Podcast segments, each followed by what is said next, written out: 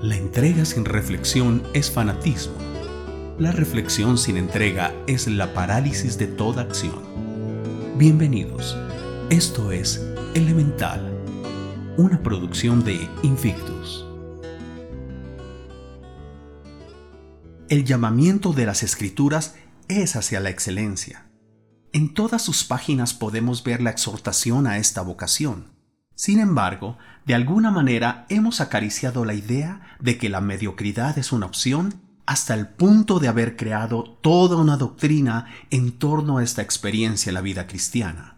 La incapacidad y limitación humana se hace más que manifiesta ante la demanda divina por la santidad y la obediencia, y es precisamente esta evidencia la que constituye la piedra angular para quienes justifican y defienden la proclividad a la mediocridad. En su delirante desenfreno, estos argumentan que habría injusticia en Dios si nos pidiera caminar en aquello para lo cual somos incapaces. De ninguna manera. Ahora bien, no podemos negar nuestra incapacidad, debilidad e ineptitud, así como tampoco podemos negar que su gran poder, provisión y sostén obran a nuestro favor y nos llevan a confesar y proclamar con todas sus letras, diga el débil, fuerte soy. Joel 3.10. Considerar que el bajo testimonio de nuestra alta posición sea la antorcha que guía a las gentes a Cristo es rebajar y pisotear el sacrificio de nuestro amado Salvador.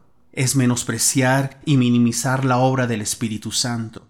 Es estimar en poco el eterno propósito de Dios para con sus hijos. No obstante, desde la inmensa mayoría de los púlpitos modernos se insiste obstinadamente en sostener esta perversión.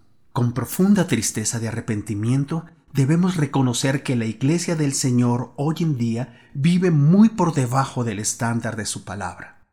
No claudicaremos en insistir y vindicar contra toda oposición el llamamiento eterno en Cristo manifestado en el capítulo 13 de la carta a los Hebreos.